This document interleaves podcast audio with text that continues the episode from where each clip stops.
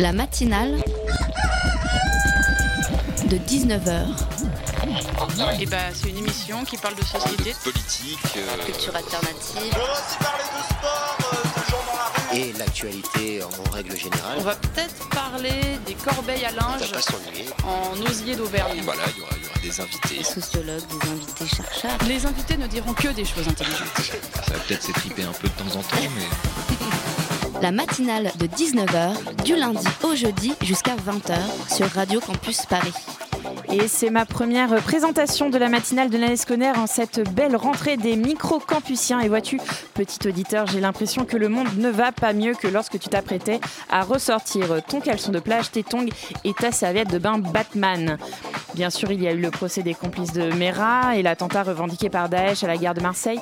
Je n'ai pas très envie de te parler de ce poison terrible qui prend déjà toute la place des médias conventionnels. Il y a aussi la répression de la foule pacifiste et indépendantiste à Barcelone il y a deux jours. J'ai eu du mal à comprendre ce qui avait bien pu passer par la tête de Mariano Rajoy quand j'ai écouté le témoignage de cette vieille dame sur France Inter qui avait reçu des coups par la police alors qu'aucun manifestant n'avait été violent. N'est-ce pas le meilleur moyen d'agrandir le gouffre déjà béant entre la Catalogne et Madrid que de réprimer un acte démocratique? Oui, tu vois, mon cher ami campusien, le monde va mal, la haine est partout, et j'ai l'impression que tout tourne autour de cette question de l'identité, l'identité. Qui sommes-nous, pauvres petits humains? Quelles valeurs voulons-nous porter et à quel prix? Comment vivre ensemble avec toute cette différence? Et bien loin des répré- oh, et bien loin des répressions sur l'indépendance de l'Espagne, loin de ces fous qui provoquent l'horreur pour imposer leur vision du monde, loin de tout ça au milieu des infos, il y a aussi un peu de bonheur. Celui de ce couple homosexuel allemand qui était le premier à pouvoir se marier maintenant que la loi était enfin passée.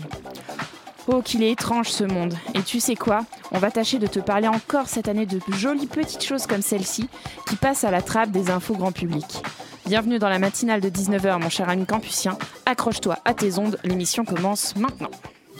La matinale de 19h, le magazine de Radio Campus Paris. Et au sommaire de cette émission, autour de micro, nous accueillerons bientôt euh, Alice Roger qui, dans ce monde de fou et de haine, distille l'amour et la folie douce avec son festival de musique. Elle nous présentera Made in euh, 93, un festival Made in Seine-Saint-Denis. Que serait l'émission sans ces interrogateurs enthousiastes? Philippe sera à mes côtés en co-interview pour en savoir plus. Mais tout de suite, tout de suite, euh, Hélène Leuillet vient nous parler de son livre au nom évocateur Tu haïras ton prochain comme toi-même. Hélène, euh, Hélène Mélissa a lu très attentivement votre ouvrage. Elle a plein de questions à vous poser.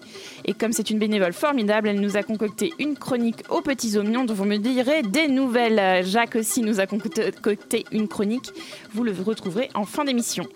On va essayer d'envoyer un peu d'amour et de musique dans notre monde, alors trêve de blabla, tout de suite, place aux invités. Spécialiste numéro un en France des relations humaines, vous l'avez reconnu, c'est Pierre Desproges qui publie aux éditions du Seuil dans la collection Virgule, une collection de poche, Chronique de la haine ordinaire, qui est un recueil de quelques-unes de vos chroniques sur France Inter. Euh, D'abord, quelles étaient vos relations avec les auditeurs de France Inter? Ils étaient euh, amusés, ils étaient au contraire furieux? Comment ça se passait? Euh, ils étaient ordinairement haineux, c'était le but de l'émission. Oui J'ai j'ai été assez insulté. ouais. Oui. Alors, oui, en quoi, d'ailleurs, Chronique de la haine ordinaire, en quoi votre haine est-elle ordinaire? Venant de vous, elle ne peut pas être ordinaire, quand même. Je crois que c'est des haines de tout le monde. C'est des haines de tout le monde. Simplement, euh, elles sont cumulées, donc elles ont l'air plus. C'est des caricatures, finalement. C'est pas vraiment des haines. Je suis pas quelqu'un de haineux. J'aime, j'aime mon prochain. Oui. Vous aimez mon prochain, mais vous en dites Mais je beaucoup me de mal. domine. Je me domine. Mais vous en dites beaucoup de mal, pour Oui, son bien. Oui. Le prochain est chiant quand même par essence. Oui, c'est vrai. Oui, c'est vrai. C'était un extrait de l'interview de Pierre Desproges par Bernard Pivot à propos de ses chroniques de la haine ordinaire. Indispensable pour nous construire, elle prend cependant de plus en plus de place dans notre quotidien. Comment refouler la haine? Le doit-on d'ailleurs? Hélène Leuillet est prof de philo, elle nous donne peut-être un cours d'amour, on ne sait pas ce soir. Bonjour Hélène. Bonjour.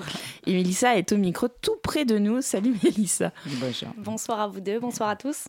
Est-ce que tu as envie de, euh, est-ce que vous avez envie, pardon, de de réagir face euh, à ce que disaient justement des proches euh, il n'y a pas on, deux on secondes? peut se tutoyer, il n'y a Ça pas marche. de problème.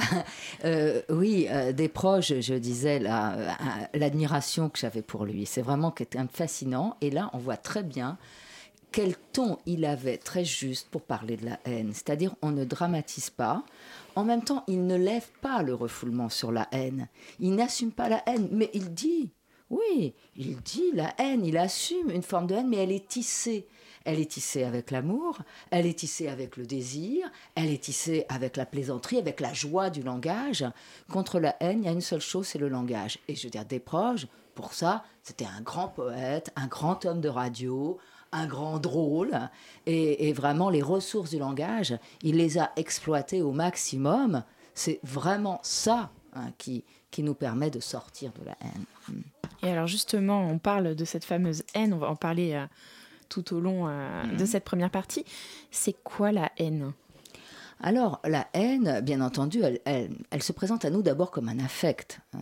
comme un affect qui est nécessaire et qui est très euh, tourmentant. Hein. On est très agité dans la haine. C'est un, affect très désagréable parce que c'est l'affect même du, conflit. Alors, si vous voulez, bon, j'enseigne la, philosophie, mais je suis aussi psychanalyste et on a une sorte de concept théorique hein, pour dire ça, c'est la pulsion.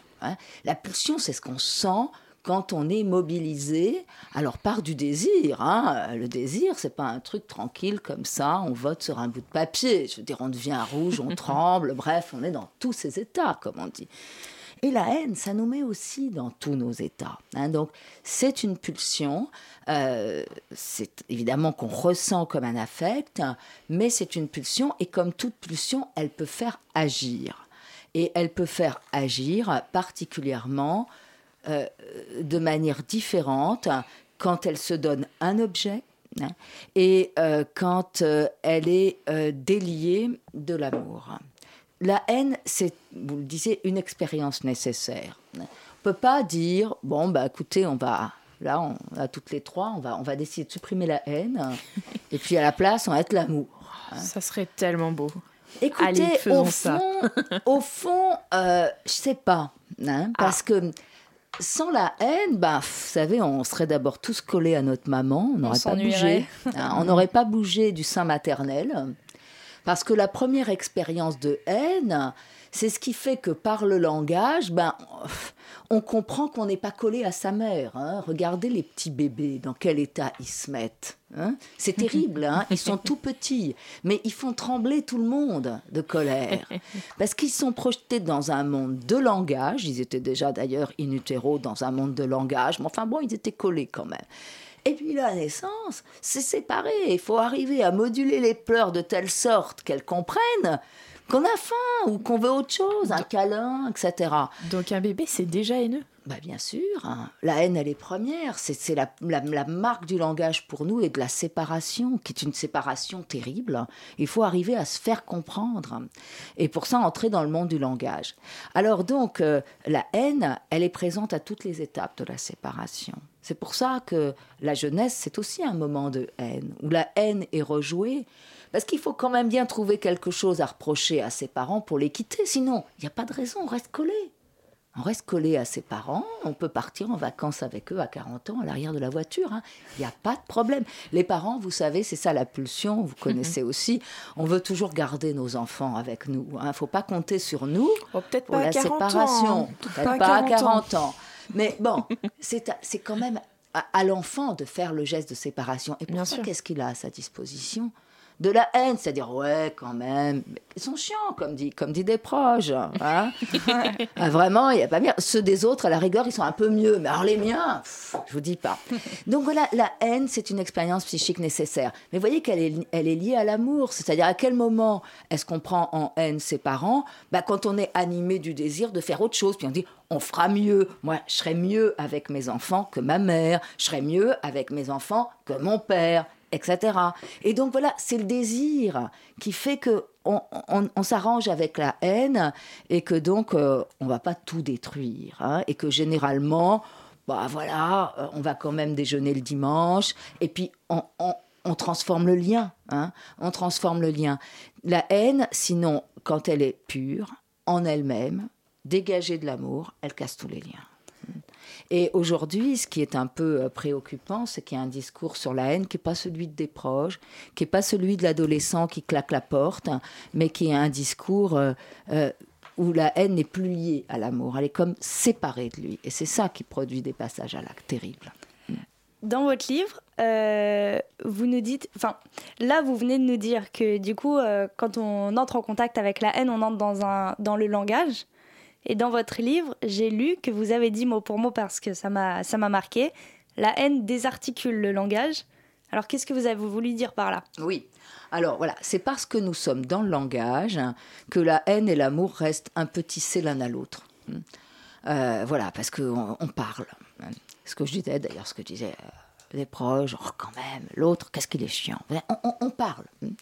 Mais il y a un moment où la haine, lorsqu'elle est vraiment forte, elle se transforme en cri, elle se transforme en insulte, elle se transforme en dénigrement. Et là, il se crée une séparation, vraiment, et un isolement. Mais est-ce que justement le, langage nourrit pas cette haine? Parce que souvent, la plupart du temps, tant qu'on ne dit pas, bah, quelque part, on a la force de refouler. C'est à force de dire qu'on finit par se. pas monter la tête, mais par nourrir cette haine. Les mots font mal. Les mots font mal, vous avez parfaitement raison. La haine, elle, elle se nourrit aussi du langage, parce que la, le langage nous confronte à une forme de néant. Euh, dans une certaine mesure, c'est parce que nous parlons que, la haine existe. C'est-à-dire que euh, on, se comprend mal. Hein, alors bon, là voilà, on, se pose des questions. Vous voyez, vous me posez des questions, donc on peut, on peut expliquer, mais, mais parfois on reste sur un malentendu. Hein. Et euh, ou bien euh, on dit des choses terribles que l'autre prend euh, effectivement comme de la haine pure, hein. parce que la haine, elle vient de ce que le langage nous confronte au néant. Et ce néant, bah, on essaye de s'en défendre à certains moments. Vous savez, parfois, il n'y a pas de raison, il n'y a, pas de, a pas de cause au malheur. Hein. Mais ça, c'est inacceptable. Il faut qu'on trouve un responsable. Il y a bien quelqu'un qui est là, qui, est cause de tout ça. Voyez? Ce vide-là, ce vide qui fait que, bon, ben voilà, il y a des accidents, il y a des malheurs, euh, il y a du vide. Euh, voyez, je sais pas, on a tous l'expérience parfois, ben, on, aspire au week-end et puis d'un coup, le week-end, euh, c'est tout vide. C'est tout vide. On préfère la semaine, au moins on voit pas le jour ah, passer. et voilà. et donc là, on éprouve l'ennui. Mais l'ennui, c'est déjà une forme de haine. Parce que on supporte pas ce vide, on veut se défendre contre lui. Donc euh, voilà, la haine, oui, bien sûr, elle, est aussi le lot de notre expérience d'animaux qui parlons. Hein, et pour qui rien n'est simple, tout est dénaturé par le langage. Et alors justement, vous dites que c'est euh, par le langage que s'exprime la haine, qu'elle est très très liée. Mais alors, les animaux, ils sont haineux ou pas? Les animaux ne connaissent pas la haine comme nous la connaissons. Les animaux peuvent se défendre, ils peuvent être cruels. Enfin, nous pouvons regarder, euh, nous pouvons les, les regarder en, en voyant en eux une, cruauté, des actes peut-être euh, qui sont terribles. De voilà, si vous oui, mais c'est un, voilà un ours ou un loup, euh, c'est sûr que c'est pas terrible le spectacle. Hein, après, mais on ne peut pas dire que ce soit de la haine. C'est de la colère. C'est de la colère. Enfin, c'est de la défense. La plupart du temps, hein, les animaux euh, tuent euh, pour, euh, pour, pour se défendre ou pour se nourrir. Il n'y a pas de massacre. Hein. Il n'y a pas de massacre. Le massacre, il est humain. Hein. le fait de tuer, des manières de tuer, et puis de se tuer en tuant, de tuer en se tuant, les effets de foule, de se mettre à plusieurs contre. S'il n'y a pas un danger, s'il n'y a pas une menace, l'animal ne le fait pas. Alors vous allez me dire, il y a des humains qui tuent parce qu'ils se sentent menacés. Oui, mais justement, parce que nous sommes des êtres de langage, je vais dire, attendez, vous savez comment vous m'avez regardé, vous? Non, mais attendez, vous n'allez pas me regarder comme ça. je peux me sentir menacé alors que sur le plan strictement animal, il n'y a pas de menace.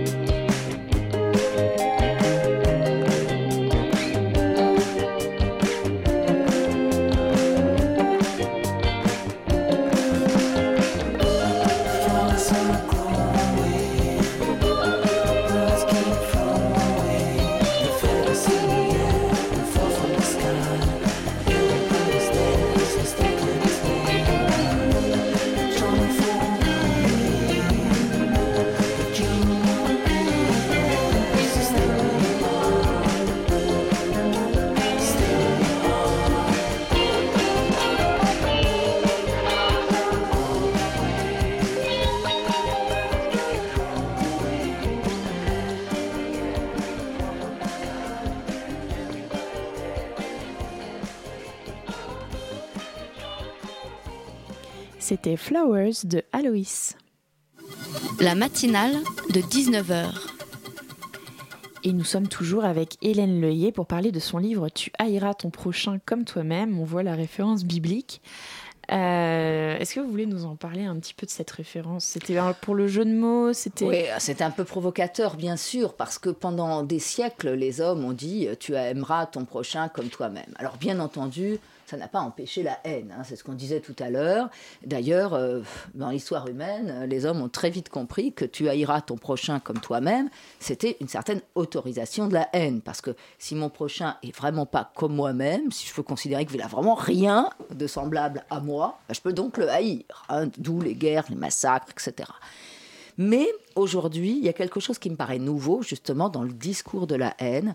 La haine, elle est plus directement assumée, et c'est comme s'il y avait un nouvel impératif. Tu haïras ton prochain comme toi-même. Et ce que j'ai voulu rendre sensible, hein, plus indépendamment de la provocation, c'est qu'on ne peut pas haïr l'autre sans se haïr soi-même. C'est que cette autorisation à haïr l'autre, à trouver, bah voilà, comme on le disait tout à l'instant, une cause à tout ce qui ne va pas, l'autre, eh bien, en fait, on ne peut pas manquer de se haïr soi-même.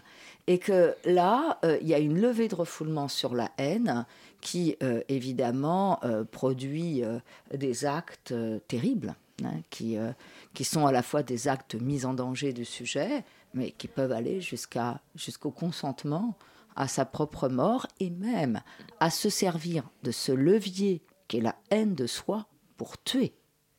Et pour tuer l'autre aussi en soi, l'autre qu'on est toujours. Justement, par rapport à ça, donc euh, vous nous parlez de, massacre humain, même de, consentement à sa propre mort. Donc, euh, on reconnaît le, djihadisme qui est euh, mmh. en forte actualité depuis presque trois ans maintenant. Est-ce que, selon vous, la haine, c'est vraiment le sentiment principal de ces individus? Alors, il y a une chose, c'est pour ça que tout à l'heure, j'ai parlé d'affect, de sentiment, et puis j'en suis venue à la pulsion. Parce qu'il y a certaines manières d'être dans la haine, et ce que permet euh, le refoulement de la haine, c'est d'être dans la haine en essayant de ne plus trop l'éprouver. Parce que, comme on disait, c'est un sentiment qui nous agite, qui est fort désagréable. Alors la haine, elle est au début du processus. Euh, dans un ressentiment, dans l'engagement, les recruteurs jouent sur la haine. Hein, absolument. Mais euh, il y a aussi une façon, en quelque sorte, de réifier l'autre qui permet de ne plus sentir la haine. Quand l'autre devient un objet, hein, je peux le tuer, alors je peux haïr sans sentir la haine. Et là, ça devient très dangereux. Par exemple, tous les discours complotistes hein, qu'on trouve sur Internet. Alors, depuis avant Daesh. Hein, il ne faut pas oublier euh, Al-Qaïda. Hein, il y a eu un avant Daesh, hein, le terroriste n'est pas né avec ça. Exactement. et puis euh, surtout euh, Al-Qaïda, quoi, parce qu'on insiste mm. beaucoup sur la différence entre Daesh et Al-Qaïda, mais enfin, c'est la même idéologie. Daesh vient d'Al-Qaïda, qui a euh, donc promu euh, euh, l'attentat suicide, le premier qui l'a généralisé. Et donc, dans ces discours complotistes qui, étaient déjà présents le 11 septembre, par exemple, hein, dans ces discours complotistes où on dit que non, l'événement n'a pas eu lieu, qu'il a été monté par des services secrets occidentaux, etc. Eh bien, la haine, elle est là en quelque sorte transposée dans un discours. Elle permet de désigner un ennemi et ainsi de n'être plus agité par, euh, par, par, par l'affect même de la haine. La haine est forcément au début du processus. Elle est là, mais elle est réifiée dans un certain nombre de commandements, une fois que le recrutement a eu lieu, hein, de commandements, et puis euh, de, notamment de ce discours complotiste qui permet de, de trouver une sorte de cause objective, hein, d'entrer dans la logique de la haine sans plus être dérangé par l'affect et dire bah non, moi je suis dans l'amour, hein, j'aime mes enfants, j'aime ma communauté, sauf que du coup, en vérité, la bascule dans la haine, elle a eu lieu. Est-ce qu'elle est irrémédiable, cette bascule de haine euh, Ce lien entre haine, peur, amour, est-ce que c'est irrémédiable? Est-ce qu'on peut haïr et puis tout d'un coup euh, devenir amoureux ou... Alors voilà, ça dépend, ça dépend à quelle étape on se trouve. Ce que vous dites, oui, c'est tout à fait possible. D'ailleurs, on a l'expérience la plus commune, vous et moi. Euh, on déteste quelqu'un qui nous a pas plu, qui nous a dit quelque chose de désagréable, ou qui représente aussi, représente tout ce qu'on déteste, euh, pour des bonnes raisons parfois. Et puis on se met à parler avec cette personne. Mais je veux dire parler, hein, pas communiquer. Euh, parler vraiment, hein, où quelqu'un livre quelque chose de soi-même. S'engager un peu, quoi. Voilà, s'engager un petit peu dans sa parole.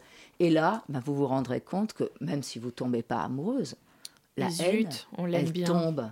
La haine tombe, en tout cas on se dit ah bah non ah bon j'aime pas trop cette personne mais voilà ce qui faisait l'affect de la haine hein, et que vraiment celui-là était détestable parce qu'on aime bien de temps en temps vous savez avoir des repères hein. j'aime telle personne et je déteste. Eh ben si vous parlez avec cette personne que vous détestez et qui vous parle parfois pour de très bonnes raisons encore la haine elle tombe.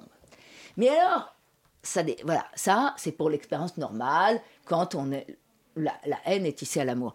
Mais si on passe certaines étapes euh, de basculement dans la haine, il y a des moments où c'est plus rattrapable. Par exemple, quand quelqu'un euh, euh, est passé pratiquement à l'acte djihadiste. Hmm. Mhm. bon, pas tout à fait, sinon il est mort. Mais s'il est, s'il est allé très très près, hmm, là, on peut dire que le retour en arrière devient très difficile. Parce que le remaniement psychique qu'entraîne un meurtre, un meurtre volontaire dans le psychisme, il n'est pas facile hein, de, le, de le, détisser, de le, de le détricoter. On l'a justifié, dans notre tête, tout est... Voilà, c'est ça. On est, on est passé dans une autre dimension. C'est on l'a vu avec, avec les criminels nazis, par exemple. Hein. Oui. La, ils étaient convaincus de la bonne... Euh, voilà. Et ils le sont restés jusqu'à leur mort. Il hein. n'y euh, a, a, pas eu de tissage. Est-ce que, est que du coup, Mm. Ça, va être horrible, mais je, pousse la logique jusqu'au bout. Vu que c'est naturel et que c'est irrémédiable, est-ce que c'est explicable, donc excusable? Alors, vous savez, le travail de la civilisation, le travail de la civilisation, il, va toujours sur deux, bords. Hein. Il est sûr que le travail de la civilisation, de tisser l'amour avec la haine euh, et de tisser la pulsion de vie avec la pulsion de mort, ça passe quand même par l'humanisation de la violence, c'est-à-dire cette question qu'on est en train de se poser là toutes les trois, à laquelle on n'a pas de réponse euh, définitive, mais enfin on avance quand même dans la comment est-ce que la violence est possible comme ça dans l'ordre humain hmm? Comment, comment est-ce que, euh, du coup, le travail de civilisation peut se faire? Et ça va dans les deux côtés. C'est-à-dire que nécessairement, ce ne sont pas des animaux, ce sont des humains comme vous. Ils ont été des bébés, ils ont, ils ont été des enfants euh, et, pas des monstres. Donc euh, il y, a forcément une question à, se poser là qui nous permet, pour arriver quand même à, ces points, de, de, permettre de détricoter le processus pour tous ceux qui ne sont pas allés jusqu'au bout et qui sont quand même la majorité. Maintenant, il faut que la société accepte que quand quelqu'un s'est approché tout près, mais n'a pas basculé, faut qu'il puisse revenir dans la société. Bien sûr, il faut avoir une chance hein, aussi de pouvoir faire le, le Absolument. Ouais, ouais. Et que donc ça suppose que la société, de l'autre côté, elle puisse codifier et symboliser la violence autour de la défaillance humaine aussi. C'est-à-dire que euh, non, il n'y a pas, on est dans une société de performance, il faut être parfait et identique, comme vous le disiez. Hein, tout à l'heure. Il y a quelque chose qui nous pousse à l'identité. On lit les jeunes. Il faut savoir en troisième quel est votre projet professionnel, qui vous voulez être. Rentrer dans des cases. Exactement. Et ça, euh, c'est quelque chose qui empêche tout ce travail psychique. Il faut reconnaître que nous sommes des êtres habités par la défaillance, par les erreurs, euh, souvent sous de bonnes intentions. Et, donc ça, ça permet aussi de resymboliser la violence et, et d'être plus souple hein, aussi contre ceux qui, qui, font amende honorable, par exemple. Et ce que vous dites, c'est que, enfin ce que tu dis, pardon, ce qu'on a dit qu'on se tutoyait, voilà, exactement. Euh, c'est que du coup, cette, haine, elle serait relayée euh, dans cette euh, nouvelle société dans laquelle nous sommes par la jeunesse? Alors, là, justement, alors c'est bien ma chance, je viens à une émission de jeunes et le dernier meurtre djihadiste, enfin, l'enquête n'est pas terminée, mais enfin, le meurtre de Las Vegas a été euh, accompli par euh, quelqu'un euh, qui n'était pas un jeune. Mais enfin, bon, malgré tout, la, majorité des actes revendiqués par Daesh, et puis aussi par Al-Qaïda. Alors, Al-Qaïda était plus élitiste et plus exigeant, donc les combattants avaient un peu plus âgés, mais enfin, il y a eu des meurtres Al-Qaïda de très jeunes. Les combattants sont généralement des jeunes. Et puis, il y a une fascination par la mort, pour la mort à l'adolescence. Ce grand temps de remaniement psychique, il est un temps aussi où la mort peut court-circuiter. Hein. le suicide est quand même la deuxième cause de mortalité dans la jeunesse. Mais c'est la France. Ces jeunes, vous pensez que s'ils arrivent à se faire, entre guillemets, influencer, parce que c'est en quelque sorte le mot, est-ce que c'est parce qu'ils se sentent seuls? Est-ce que c'est parce qu'ils se sentent rejetés par la société? Qu'est-ce qui se passe? Alors, il y a un très fort euh, ressentiment et une très forte solidarité aussi avec ceux qui leur sont présentés comme souffrants. Hein. Il y a eu ça, ça, ce qui a fait le succès de, Daesh aussi, c'est beaucoup euh, les massacres perpétrés par Bachar el-Assad contre son peuple. Et donc, il y a des jeunes qui sont partis par solidarité, comme jadis, certains partaient aussi comme solidarité avec les Palestiniens. Donc, c'est la nouvelle cause de la jeunesse. Mais je dirais quand les jeunes partent pour ça, c'est dans une logique d'amour, hein, en quelque sorte, ils ont grossi les rangs des repentis de Daesh. Parce que là, ils arrivaient sur le terrain et ils voyaient que bah, c'était pas du tout ça, qu'ils n'allaient pas du tout sauver le peuple syrien, mais qu'ils entraient dans des guerres terroristes. En revanche, ceux qui viennent euh, à partir d'une radicalité, hein, d'un non absolu, alors là, euh, effectivement, euh, on peut se dire que c'est un court-circuitage vers la haine qui est analogue au court-circuitage dans le suicide. Euh, là, il y en a qui se sont radicalisés comme ça, tout seuls, chez eux, hein, sans être influencés. Il y a un acte volontaire dans ce non radical, alors qu'il y a d'autres façons de dire non dans la jeunesse. Hein. Merci beaucoup Hélène. Je suis désolée, on va devoir euh, passer au sujet suivant. Du coup, je rappelle que votre ouvrage s'appelle Tu haïras ton prochain comme toi-même. Et justement, le rapport à soi-même était, donc important. Il est sorti en août dernier, donc vous pouvez le trouver dès maintenant dans toutes les bonnes librairies. Merci beaucoup à vous. Merci beaucoup Mélissa. Ne bouge pas tout de suite. Tu nous racontes ta folle escapade dans le milieu très très mondain de la mode. Je ne bouge pas.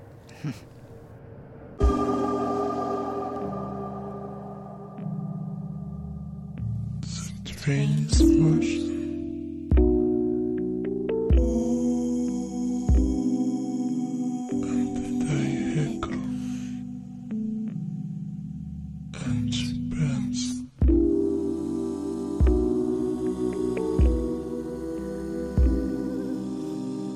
She asked me why I'm here, but I come here every night.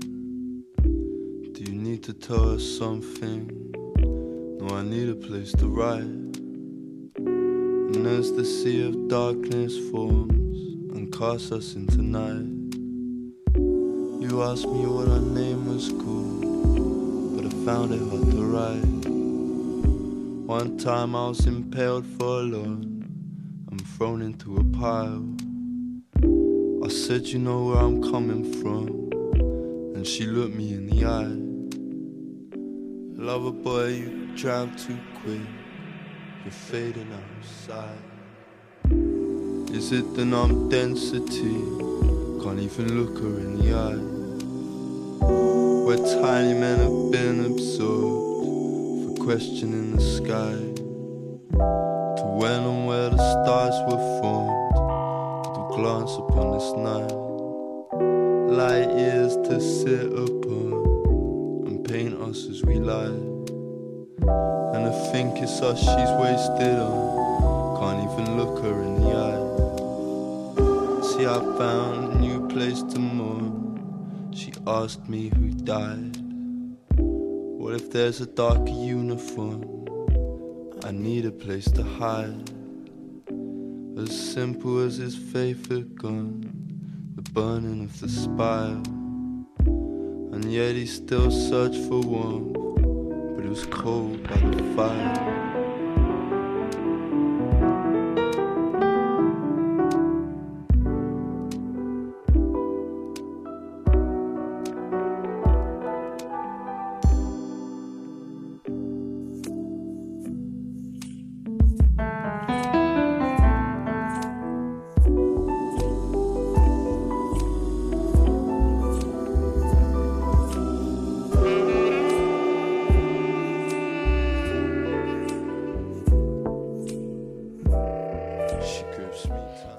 Sketch One de King Cruel. La matinale de 19h du lundi au jeudi jusqu'à 20h sur Radio Campus Paris. Et tout de suite, c'est la chronique de Mélissa. Coucou Mélissa. Bah, un rebonsoir. Rebonsoir à tous. Donc euh, voilà, euh, dimanche 1er octobre, L'Oréal Paris a organisé le premier défilé de mode ouvert au public. Pour l'occasion, les Champs-Élysées ont été transformés en énormes podiums et L'Oréal a collaboré avec plusieurs maisons de haute couture. Alors, euh, je vais vous parler de cette expérience hors du commun que j'ai vécue pour la première fois, il y a donc seulement deux jours. Alors, autant vous dire qu'on est sur une réaction à chaud. Et je dis à chaud parce que ce sont des mannequins très très caliente qui ont enflammé le podium L'Oréal de Ma. 60 mètres des Champs-Élysées. Le thème, c'était la, la beauté parisienne, quoi. Alors, euh, même si d'habitude je suis pas vraiment branchée haute couture, j'ai décidé d'accepter l'invitation de mes copines et de me laisser embarquer dans la folie des grandeurs de la mode. Alors, je m'explique. Est-ce que vous vous êtes déjà demandé ce que c'est un défilé vu par quelqu'un qui ne s'y sent pas du tout, mais pas du tout à l'aise? Bah, Je vais vous dire, c'est un peu comme un morito de sensation. Ça pétille, mais qu'est-ce que ça donne mal au crâne? Alors, au début, l'adrénaline est montée progressivement parce qu'au loin, je voyais une foule s'amasser au rythme de la musique. Puis évidemment, j'ai cette copine qui veut absolument être au milieu du podium pour ne rien louper. Allez, ça me tente. Mais je vous avoue que j'ai vite déchanté quand je me suis retrouvée au milieu de milliers de personnes. Je ne voyais rien. Inutile de préciser que si je ne me suis jamais imaginé être sous le feu des projecteurs, c'est que je suis très loin du mètre 70. Bon, du visage de, Ni- de Jennifer Lopez aussi, mais ça, peu importe. Oui, mais euh, tu es très jolie quand même, ne t'inquiète pas. Merci. Et, euh, et du coup, finalement, ça t'a plu ou pas? Eh bien, j'ai vraiment apprécié l'ambiance pendant le défilé, musique à fond et tonnerre d'applaudissements. Ça m'a limite ému. En même temps, faut reconnaître qu'il en faut du travail pour un quart d'heure de gloire. hein. L'Oréal a collaboré avec plus de 60 collaborateurs, maisons de haute couture, coiffeurs, maquilleurs. Oui, pour le coup, L'Oréal, vous le valez bien. Mais finalement, ce ne sont pas forcément les mannequins qui sont au cœur du spectacle. Le public est tout aussi farfelu. Ce qui est vraiment impressionnant, c'est que tu as l'impression de plonger dans un tout nouvel univers. Tu vois de tout, de l'excentrique en orange fluo à la timide tout en noir cachée derrière ses lunettes de soleil, de l'américain au chinois, de la basket au talon de 20 cm. C'est comme si tout le monde venait d'ailleurs et s'était retrouvé pour une seule et même raison, l'élégance. Tous ont pu se reconnaître parmi les styles portés par les mannequins, de la maison Chopard à Isabelle Marant. Et les mannequins, ils avaient l'air vraiment canons, mais je les ai que vaguement aperçus. hein. J'avoue que je me suis pas vraiment, vraiment reconnue dans le style vestimentaire qu'ils présentaient, mais chacun ses goûts après tout. C'est-à-dire que moi, je suis plus du genre jean basket et éventuellement bottines à talons dans mes beaux jours. hein. Petite Mais- marinière, là, hein, Jean-Paul Gaultier, euh, ouais, nous voilà. c'est ça. ben, on, on fait ce qu'on peut. C'est quand même euh, la fin de la Fashion Week. hein. Donc, euh, mais là, on était plus sur des fleurs, euh, de la couleur, des cols très hauts, très serrés. Mais bon. Sinon, la musique était hyper entraînante. Mais vraiment, le genre de musique, même toi, t'as l'impression et t'as envie de marcher comme une star.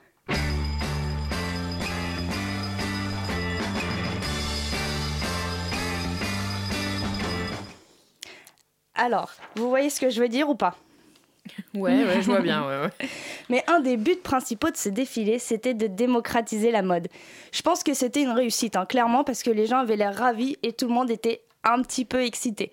un petit peu, euh, je suis gentille, hein, parce que le pire moment dans tout ça, c'est quand même quand mes copines m'ont dit Allez, on sort de la foule, on va boire un verre.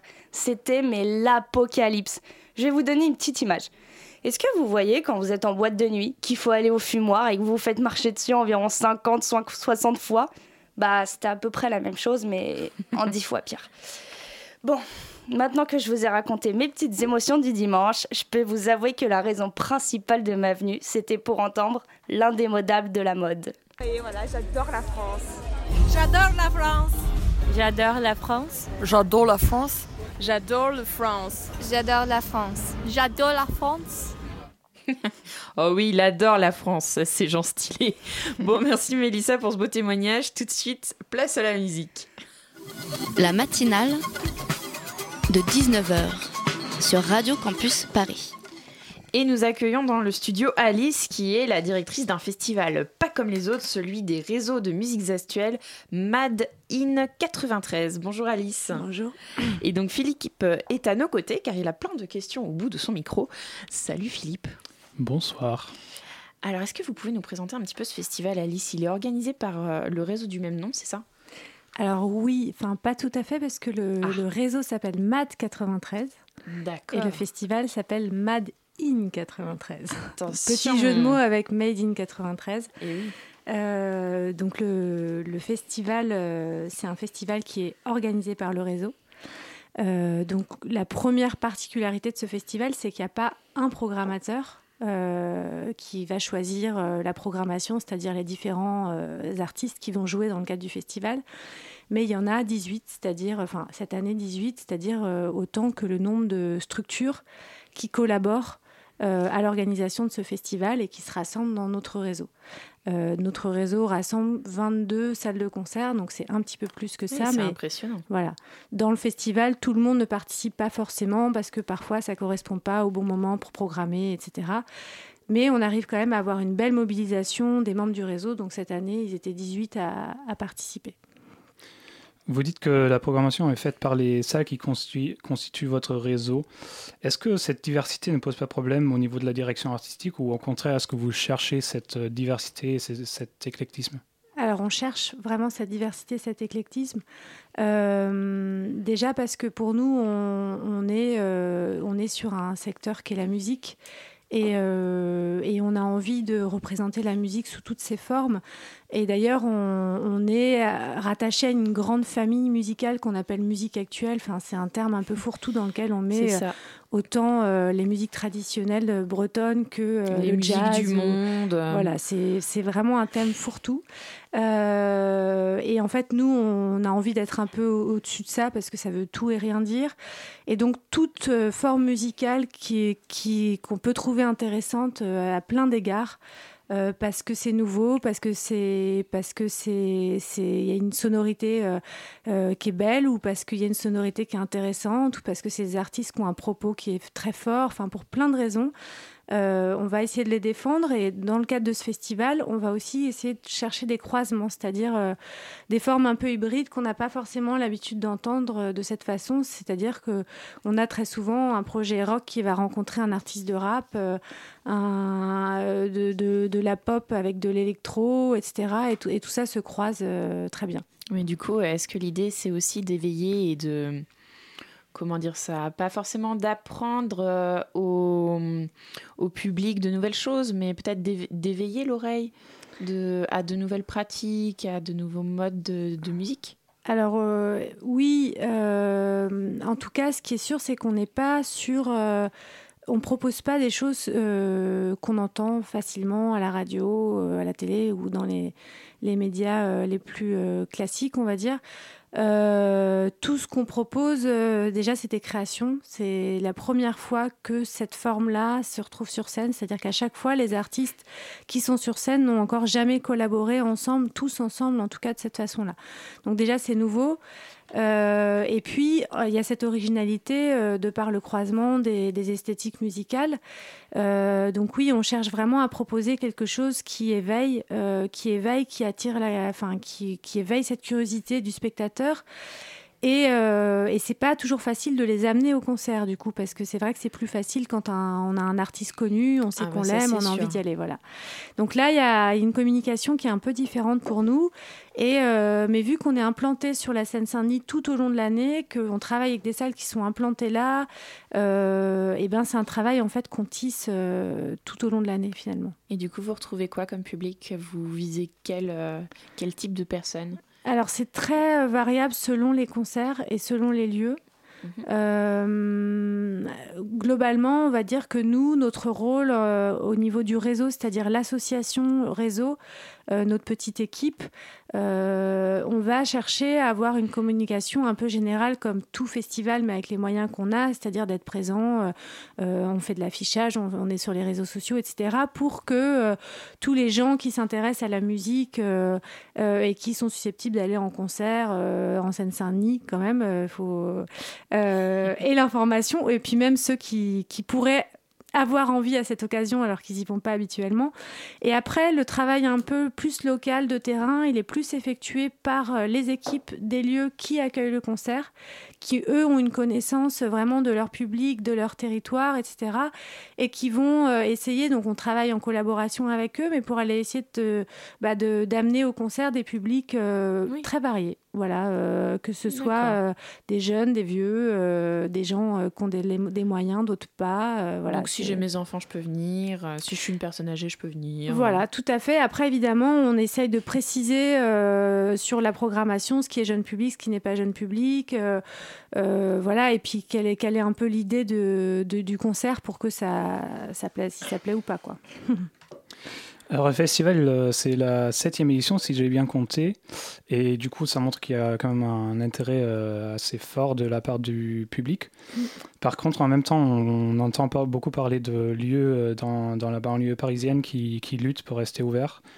Euh, en ce moment, c'est les mains, euh, main d'œuvre à Saint-Ouen qui, euh, qui n'a plus de, enfin, dont le bail n'a pas été renouvelé Mhm. et qui lutte quand même pour rester ouvert l'année prochaine. Mm.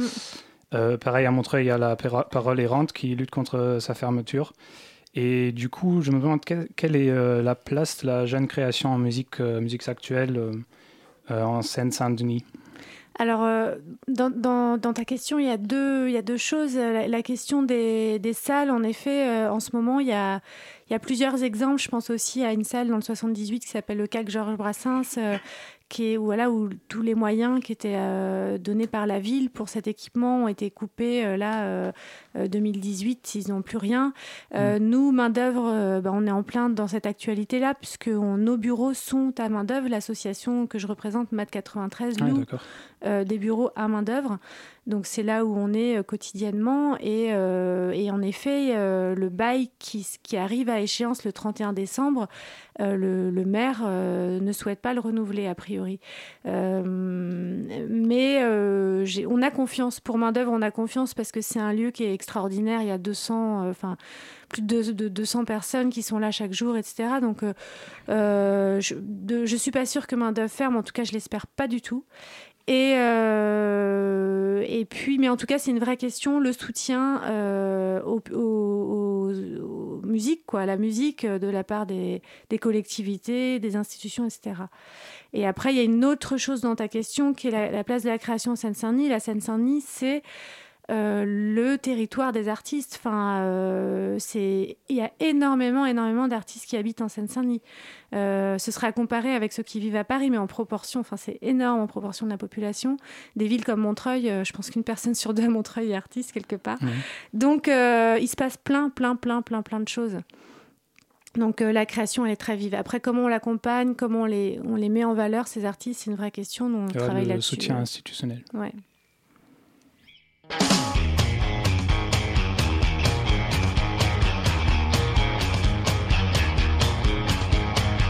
The wind keeps beating on my window. I haven't slept all night. That drum just keeps on banging. They must be buzzing at the mouths like bees in a hive. Tell me when the morning arrives. This place is just not for me. I say it all the time. My friends, they just ignore me. Tell me never mind. Wait till your life for the slow bill sunrise.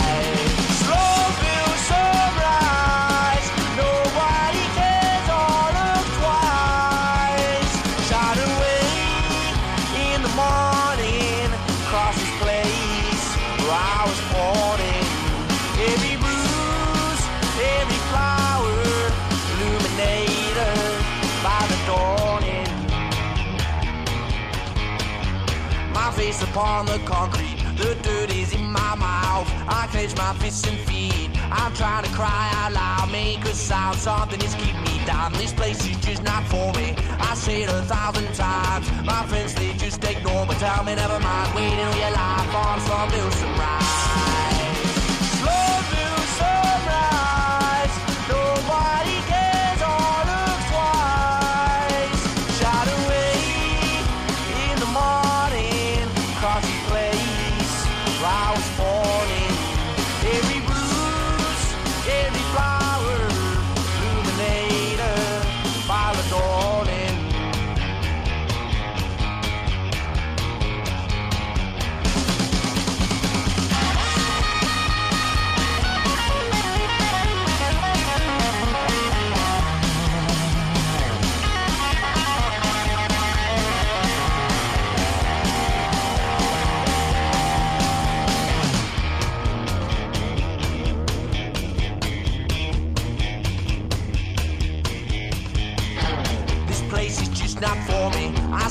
The time.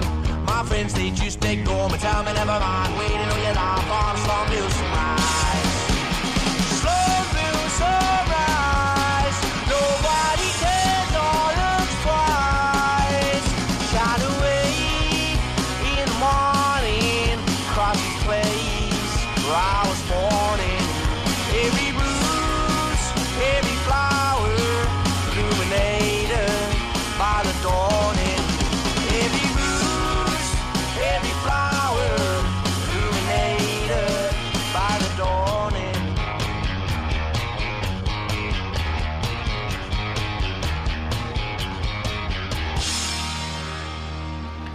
Oh yeah, c'était Slamville Sunrise de Jake Bug. La matinale de 19h, le magazine de Radio Campus Paris. Du lundi au jeudi jusqu'à 20h. Ah là là, et nous sommes toujours avec Alice Roger qui nous présente le festival Madine 93, le festival spécial Seine-Saint-Denis. J'aimerais qu'on parle un petit peu de la programmation. J'ai vu qu'il y avait une sieste acoustique et j'adore les siestes acoustiques. Est-ce que tu peux nous expliquer le principe? Parce que c'est- hallucinant ce truc-là. Euh, la sieste acoustique, c'est hum, alors c'est un concept qui a été décliné sous plein de formes différentes par plein d'artistes, mais là celle que nous on a accueillie parce que c'est déjà passé malheureusement, c'est Ah celle là de. Bastien Lallemand et euh, et euh, le principe c'est simplement que tout le monde est allongé par terre sur des tapis avec des petits oreillers euh, et qu'on écoute euh, la musique complètement différemment parce qu'on est hyper bien allongé dans, dans une pénombre Et que gens tout est en éveil en nous pour euh, se laisser porter voilà C'est génial. mais il y a, Euh, voilà vu que ça s'est passé euh, je peux vous raconter plein d'autres choses sur les autres dates si Ça marche bah, très bien. Et alors du coup, qu'est-ce qu'il y a à voir absolument et qui va bientôt arriver? Alors, il y a le choix est difficile parce que là, il nous reste Ah là sept, là. euh, sept créations. Euh, je dis créations parce que c'est sept concerts, mais vu qu'ils sont inédits, euh, exclusifs, euh, éphémères, on, va, on va parler de création. Now or never. Donc le, le prochain c'est jeudi. Jeudi on n'a qu'un seul, qu'une seule proposition, donc déjà c'est simple. Et c'est un oudiste, donc un joueur de oud, de lutte arabe, euh, qui euh, croise la scène avec un quartet de gospel. Lui, il est accompagné par ses musiciens, ils sont cinq. Euh, et ils, ils accueillent un quartet de gospel. Donc là, ça va être une rencontre entre jazz, musique orientale et, et puis voix gospel. Ensuite, on enchaîne ce week-end avec trois concerts vendredi, trois concerts samedi. Donc là, je vais pas pouvoir tous vous en parler. On va essayer de, de, de sélectionner, mais sans que j'ai vraiment préparé de sélection. Donc hop, je vais prendre au pif euh, vendredi parce qu'ils sont tous super bien. Euh, donc par exemple, à Rony-sous-Bois, on a Laure Brisa, qui est une harpiste, euh, qui rencontre Seb Martel, un guitariste. Et tous les deux, en fait, euh, sur scène, alors c'est pas tout à fait une installation juste harpe euh, puisqu'il y aura aussi euh, des pédales, euh, des un séquenceur, euh, et puis surtout des images, puisqu'il y a Fred Poulès, qui est un vidéaste, qui va faire une euh, une sorte d'installation. Alors on va pas dire tout à fait VJ, mais c'est vraiment un vidéaste, donc voilà, il y a, y a tout un décor visuel qui est très intéressant à voir aussi. Et, euh, et puis eux, donc, ils, ils ont customisé leurs instruments. quoi. C'est pas juste une harpe, une guitare. euh, euh, ils travaillent sur des textures sonores à partir de leurs instruments et de plein d'autres objets d'ailleurs qu'ils auront sur scène. Euh, Génial. Voilà, très très intéressant comme expérience. Et, euh, et donc pareil, je choisis au pif pour samedi, parce que pareil, trois concerts et tous super. Et ben on va aller à Canal 93 à Bobigny. Et là, c'est euh, une date hip-hop euh, avec beaucoup d'artistes de Seine-Saint-Denis euh, qui sont super, qui sont top. Euh, DJ Sec, euh, le DJ, donc qui c'est un des cofondateurs d'un label assez connu dans le hip-hop qui s'appelle Time Bomb. Et il y aura trois, trois chanteurs d'univers assez différents qui vont venir poser sur ces sons. Et dans une ambiance super festive. Euh, En, plus, c'est l'ouverture de saison. Il y aura plein de bons trucs à manger. Enfin, c'est très convivial. C'est vraiment, euh, voilà, c'est bienvenu, quoi. Là, ça a l'air euh, assez appétissant. On a entendu plein de mots de plein de mondes différents là. Euh, hip-hop, harp, oud, euh, vidéaste. euh. Moi, ce qui m'interpelle, c'est que c'est toujours des, des créations spontanées, des créations assez, assez osées aussi. Et euh, du coup, est-ce que ça vous est déjà arrivé de mettre ensemble deux artistes qui, en fin de compte, n'ont pas vraiment pu collaborer euh, d'une manière satisfaisante Euh, Est-ce qu'il y a déjà eu des déceptions? Euh, on n'a pas ressenti de Non, déception euh, comme telle, mais c'est une très bonne question. Euh, je pense que ce qui se passe souvent, c'est peut-être des frustrations parce que le temps de préparation est assez court. Euh, nous, euh, le principe, c'est qu'aussi on soutient le- le- l'emploi artistique, donc euh, on paye les artistes en répétition, et euh, malheureusement, il faut le dire, c'est rare. c'est beau. voilà. Mhm. Et C'est deux, trois jours de répétition, c'est ça Deux, parfois c'est un, c'est souvent un, malheureusement, souvent Ouais. parfois deux, et quand on peut trois.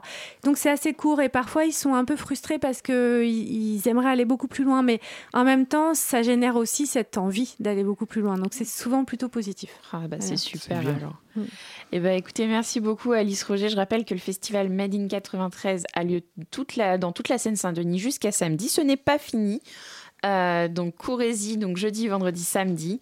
Montreuil, Saint-Ouen, le Bourget, il y en a pour tous les goûts. Vous pouvez vous renseigner sur le site et donc c'est www.maad93.com slash festival. Merci Philippe pour toutes tes questions. Merci encore Alice. Jacques, installe-toi vite maintenant, c'est ta chronique.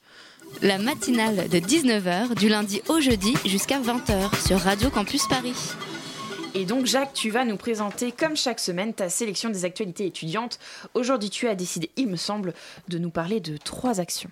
Exactement. Et on commence avec un rendez-vous qui a débuté hier et qui se poursuit jusqu'à vendredi à l'université Paris 3 Sorbonne Nouvelle sur le campus Sancier. À ne pas confondre avec celui beaucoup plus massif de Jussieu. Mais il est bien aussi. Et très bien aussi. J'y ai fait deux ans d'études, je sais de quoi je parle. Il s'agit donc de la semaine Vie de campus qui permet aux étudiants de rencontrer les différents services de l'université ainsi que les principaux acteurs de la vie culturelle et associative. Cette semaine est composée de deux forums. Le premier, le forum des associations étudiantes, qui dure jusqu'à jeudi. Y sont présentes les associations actives sur l'université et les partenaires de l'engagement étudiant. C'est aussi l'occasion de découvrir les activités du campus et trouver des missions de bénévolat. D'ailleurs, Radio Campus Paris y tient un stand. Alors si vous voulez nous rencontrer, devenir bénévole, offrir un gâteau à nos bénévoles présents sur place ou encore vous inscrire aux ateliers organisés par nos soins toute l'année à Paris 3, on vous attend. Nous sommes là.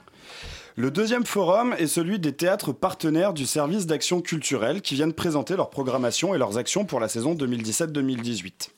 En plus de ces deux forums, vous pouvez également retrouver tout au long de la semaine des réunions d'information sur le Fonds de solidarité au développement des initiatives étudiantes, le FSDIE, et sur l'engagement associatif, des activités sportives, des ateliers de pratique artistique et culturelle et des visites des bibliothèques. Et alors le deuxième événement, il a lieu aussi au forum ou pas? Alors non, mais c'est également un forum qui aura lieu samedi prochain, donc le 7, et qui euh, donc se nomme le Forum d'initiative de jeunes pour un monde solidaire. C'est organisé par étudiants et développement dans le cadre de Génération Climat qui est organisé par la Forim et la Fondation pour la Nature et l'Homme. Et qu'est-ce qu'on y retrouvera alors là-dedans? Eh bien, une découverte des différents projets pour un monde plus solidaire, qui touche des thématiques aussi vastes que l'alimentation durable, la consommation responsable, le respect des droits humains, la migration, la lutte contre les discriminations, l'agriculture paysanne. On y trouvera également une table ronde mouvante sur la question s'engager pour quel changement et comment s'y prendre? Et pour clôturer le tout dans la convivialité et la bonne humeur, un apéro solidaire. Ah ça se déroulera au Labo 6 de la Maison des Initiatives étudiantes, qui se trouve au 76 bis rue de Rennes, dans le 6e arrondissement. Enfin, la dernière action dont j'ai décidé de vous parler s'adresse à toutes les personnes qui voudraient découvrir comment se fait la radio. Mais notamment à Radio Campus Paris Eh bien, principalement Radio Campus Paris. En effet, le 16 octobre débuteront les ateliers radio organisés en partenariat par le CRUS et nous-mêmes. 10 sessions de 2 heures où vous pourrez vous essayer à l'animation, la réalisation, le montage, le reportage, la chronique, l'interview, dans le but de monter un projet éditorial qui se conclura lors de la dernière séance par l'enregistrement d'une émission dans les conditions du direct, en public et avec des invités, le tout encadré par les journalistes professionnels de Radio Campus. Et qui sait, peut-être qu'après, vous nous rejoindrez au sein de Radio Campus Paris. Pour vous inscrire, rien de plus simple, envoyez un mail à direction radiocampusparis.org. Toutes les dates et informations sont sinon disponibles sur le site radiocampusparis.org. Et en tout cas, nous, on a bien hâte de voir les nouvelles têtes qui vont arriver suite à cette formation. Bon, alors c'est tout pour cette semaine, Jacques? Alors, presque. J'aurai l'occasion de vous en reparler, mais vous pouvez d'ores et déjà noter la date dans votre agenda. Le 27 octobre, au hasard ludique, dans le 18e arrondissement, aura lieu le bal Rockabilly de rentrée de Radio Campus Paris. On vous en dira plus sur la programmation dans les jours à venir, mais commencez déjà à prendre le coup de main pour faire votre plus belle banane et ressortez Perfecto et Blue Sweat Shoes. Ah, ça va être rock'n'roll, ça va être parfait. Et voilà, ça y est, la matinale, c'est fini. Retrouvez l'émission en podcast et en rediffusion sur radiocampusparis.org à 13h demain. Merci aux invités Alice et Hélène, donc Alice Roger et Hélène Leuillet. Merci à Philippe, à Jacques et à Melissa pour les co-interviews et les chroniques. Merci à Tiffany pour la réal et aux coordinatrices Elsa et Nina. À suivre sur Radio Campus, c'est Thelma et Louise et ça promet. On vous laisse entre de bonnes mains, amis campusiens. On vous envoie nos meilleures ondes. C'était la matinale de 19h. À très vite sur Radio Campus Paris.